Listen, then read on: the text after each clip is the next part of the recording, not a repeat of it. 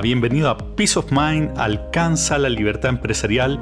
Soy Alexis Cami de Trust Value Partners. Apenas los bebés nacen, pueden ser sumergidos en una piscina. Sin embargo, es delicado porque a diferencia de los adultos, no pueden regular la temperatura en forma efectiva. Además, no es cierto en todo caso que los bebés nacen con la habilidad de nadar aun cuando tienen ciertos reflejos que parecieran decir que sí pueden hacerlo. Ese reflejo llamado respuesta bradicardiaca hace que los infantes cuya cabeza son sumergidas en el agua naturalmente sostengan la respiración, abran sus ojos y disminuyan el ritmo de su corazón. Eso es cierto, pero eso no implica que puedan nadar, pues ni siquiera son suficientemente fuertes para mantener la cabeza fuera del agua. Por eso que las clases normalmente son a los 6 meses de edad y las clases buscan que los bebés se acostumbren al agua y aprendan a mantenerse a flote. Evidentemente hay técnica involucrada en cómo hacer que aprendan, pero de afuera pareciera que simplemente los tiran al agua y así aprenden. En las últimas semanas hemos dado múltiples veces el webinar Pasando del nerviosismo a la acción con excelente feedback. En ese webinar hablamos sobre lo urgente que traspases la mayor cantidad de tareas para que tú tengas tiempo para enfocarte en las oportunidades. De esto hemos hablado harto en el último episodio. Lo hablamos en el 85, en el 87, en el 88, en el 92 y también en el 93. Y acá el tema es que tú tienes que dedicarle tiempo a diseñar y construir tu empresa del futuro, la que debe incorporar los cambios que nos está dejando esta crisis mundial a todo nivel. La pregunta entonces es cómo hacerlo y mi propuesta para ti es que hagas lo mismo que hacen los padres cuando quieren que sus bebés aprendan a nadar. Esto es que los tires a la piscina, que tires a la piscina a tu equipo, a, la gente que depende de ti, a tus gerentes y en general a todos tus reportes directos. Esto era uno de los puntos que hablamos en el webinar y que es muy importante y que tiene mucha implicancia en términos de que ahora estamos tomando decisiones que son complejas, que son difíciles y el hacer partícipe a tu gente en esa toma de decisiones tiene un montón de beneficios de los que hemos hablado en otros momentos.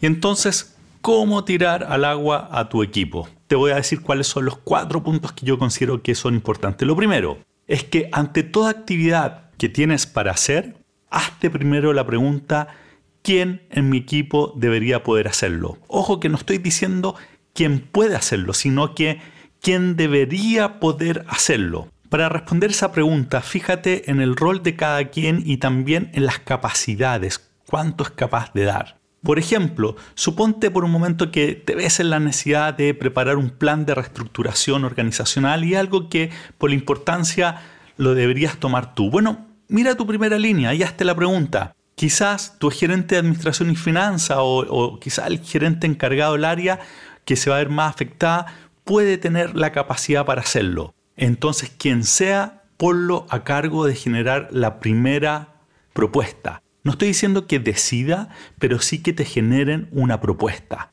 Esto tiene el beneficio potente que al ser parte del diseño no vas a tener que vendérselo después. Es más, él o ella misma será quien hará la venta, entre comillas, hacia el interior de la organización.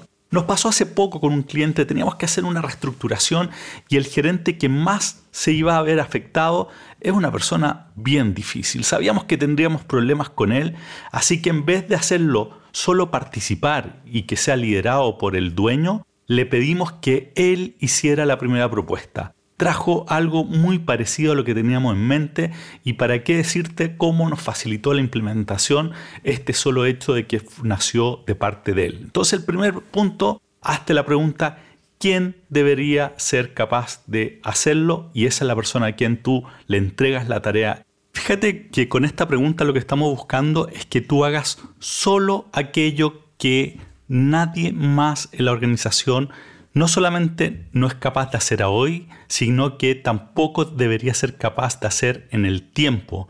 Con esto bajas al mínimo lo que realmente tienes que hacer tú, todo lo demás generas que un tercero te haga una primera propuesta antes de involucrarte tú. Segundo, sé cuidadoso con los plazos. Si es primera vez que estás entregando esa actividad o ese tipo de actividad, considera en el plazo que le des la posibilidad que no traiga algo bueno y que tengas que hacerte cargo tú.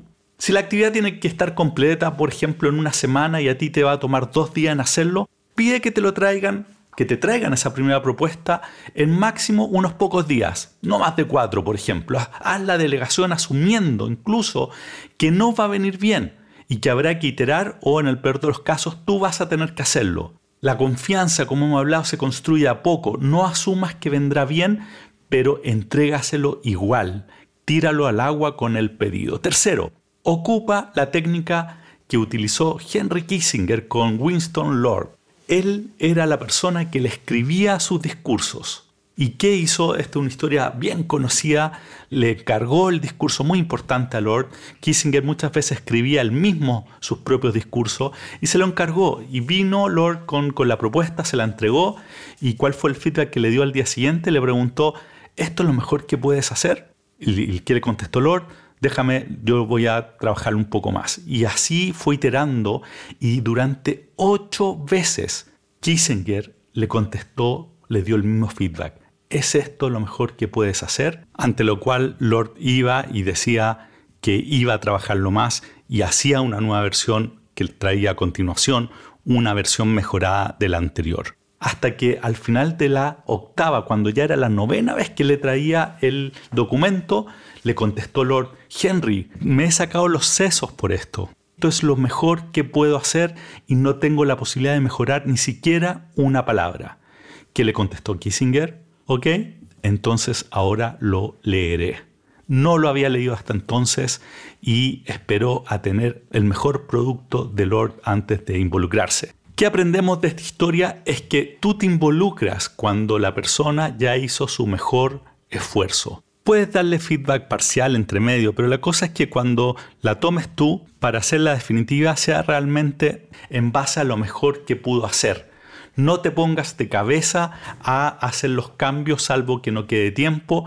Dale que traiga de sacar lo mejor antes de tú involucrarte. Cuarto, en el momento que ya vayas a hacer tú a, meterle las manos, ideal que lo hagas con la persona que hizo la, la propuesta presente.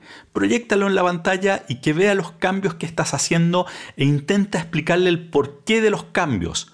Mejor aún si en el proceso vas definiendo criterios que esta persona debe incorporar la próxima vez que le toque hacer algo parecido. Entonces lo que estamos diciendo hoy es que una condición esencial para liberarse y tener tiempo para lo importante es que los empresarios deben saber cómo delegarlo y no hacerlo uno. ¿Para qué? El gran tema acá es que uno piensa, bueno, pero ¿para qué tanta vuelta y pérdida de tiempo si es mejor si lo hago yo? Esto es especialmente así para los que sufren del fenómeno del mini que hablábamos en el episodio 82. El problema de esto es que termina subsidiando permanente al equipo, atrofiamos las posibilidades de desarrollo y nos encadenamos nosotros mismos a la empresa. Invierte un poco de esfuerzo y tiempo en tirar al agua a tu gente y lo vas a valorar mucho en el tiempo, porque te va a permitir tener tiempo de calidad para lo importante. Entonces, para cerrar, lo que estamos diciendo es que considera cuatro cosas. Primero, pregúntate quién debería poder hacerlo ante cada actividad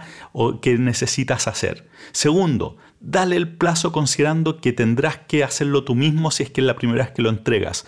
No corras el riesgo de que traiga algo y no haya tiempo para reaccionar. Segundo, recuerda a Kissinger que hagan el mejor esfuerzo antes de tú involucrarte. Y cuarto, haz las correcciones con él o ella enfrente cosas que pueda ver y aprender de qué cosas pudo haber mejorado. Esa es mi recomendación para hoy día. Tira al agua a tu gente, no te vas a arrepentir y ellos van a estar muy contentos porque van a desarrollarse, van a crecer y te van a ayudar en el proceso a liberarte de tu misma empresa. Así que con eso terminamos el episodio de hoy. Como siempre, escríbeme a alexis.cauni.com si tienes algún comentario o si quieres participar de alguno de los webinars que estamos dando, mándanos un mail y te vamos a incluir. Así que con eso terminamos el episodio de hoy.